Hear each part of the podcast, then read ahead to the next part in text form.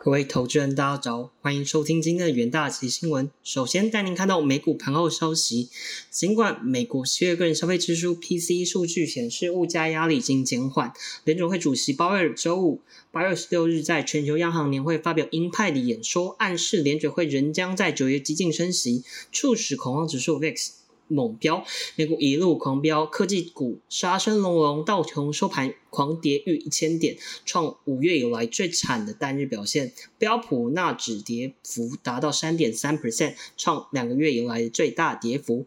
美股主要指数连续第二周收线收黑，道琼本周跌逾四点二 percent，标普周跌约四 percent，纳指本周跌幅达到四点四 percent。鲍威尔周五在杰克逊后的年会演说上表示，联准会降低通膨的工作尚未成功，将持续升息一段时间，警告未来美国经济将面临一些痛苦。他还提到，历史经验来看，联准会担忧过早停止升息，劳动市场可能会受到更强大的冲击。美国上市公司会计监管委员会和中国证监会、财政部周五签署审计监管合作协议，意味着加强合作解决中概股审计监管问题迈出关键的一步。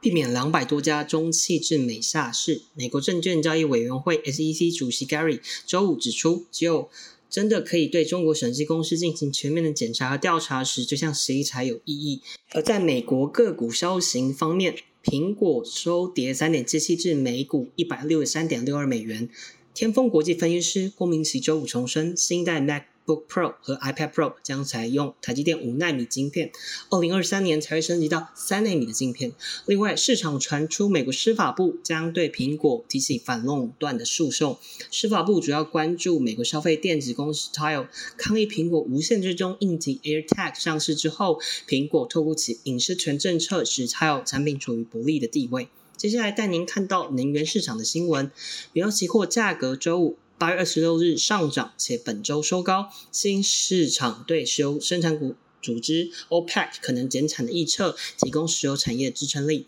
这有助于抵消联准会计划更多升息的迹象所带来的压力。In fact，升息会提高能源需求放缓的可能性，且伊朗。协协议取得重要进展，最终可能导致全球市场的石油供量增加。而分析师 Raj 表示，石油输出国组织其盟友可能减产的言论引发看涨的情绪，但被 Fed 主席鲍威尔描绘的不热情情绪所抵消。鲍威尔直言，Fed 将持续努力降低通膨，直到完成使命。而这场抗击通膨的战斗将令就业和经济成长付出高昂的代价。鲍威尔在演说中强调。Fed 当务之急是让通膨回落到两 percent 的目标，这令九月会议升息零点七五个百分点的可能性大增。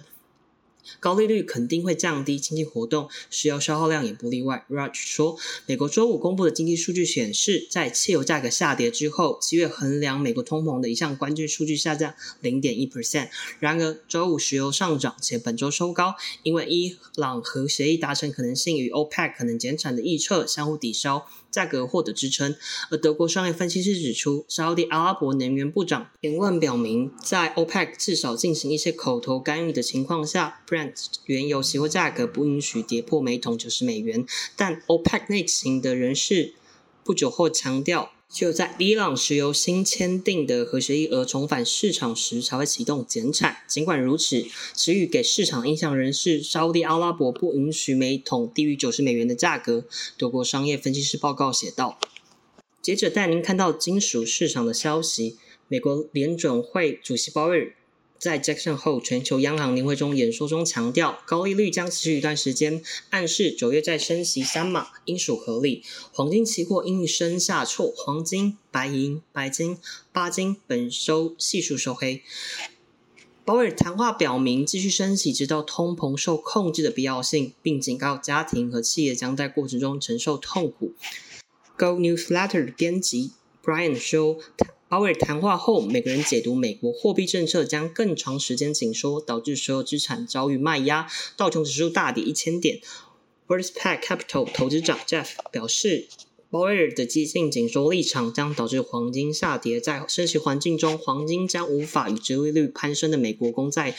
竞争风险地位，美元也会升值。美债折率上扬不利于美金这类不知息的资产，而美元上扬也无助于以美元计价的黄金对海外投资人的吸引力。IC 美元指数周五上涨零点三 percent，十年期美债值率上升一个基点至三点零四一八 percent。Right 预测金价将持续拉回，并轻松跌破一千七百美元。近期内没有任何理由买黄金。他说，限制性货币政策对黄金并不友善，一千七百美元并不是楼地板。九月初可能会进一步跌到一千六百美元至一千六百五十美元的区间。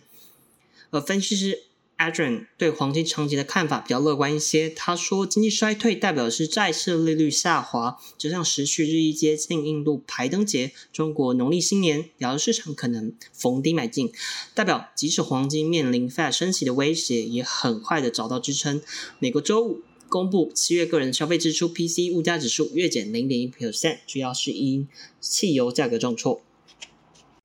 接下来进到身份证听股期的部分，首先在。长荣航期货的部分，中央流行疫情指挥中心在八月二十六日表示，直播 BA. 点五的疫情预估九月抵达高峰，指挥中心会先观察两周，等待十月初疫情确定下降时，便会着手开放边境。市场期待当国境解封时，将会为观光旅游与航空业带来强劲的需求。元大企研究团队认为，随着各国边境解封，旅游运输需求持续增加，在仓位需求殷切下，看好下半年航运商机。八月二十六日，长荣航期货上涨七点零九 percent，股价强势上涨突破盘整。而在华通期货部分，苹果即将推出全新的 iPhone 十四系列手机，二款低阶机种沿去年晶片，两款高阶机种将改变新晶片。苹果今年将改变呃产品规格与销售策略，华通只是取得的。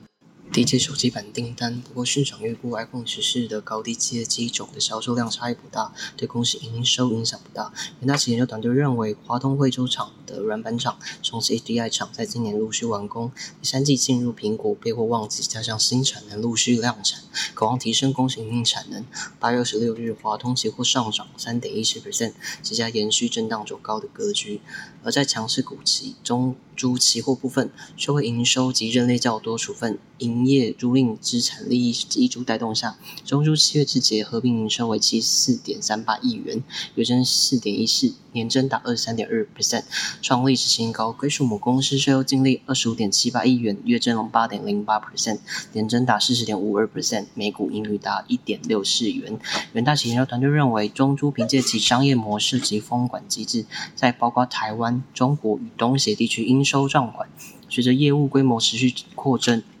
八月二十六日，中珠 KY 期货上涨二点五五 percent，即将站上短期均线。以上就是今天重点新闻，明日同一时间请持续锁定远大及新闻。谢谢各位收听，我们明日再会。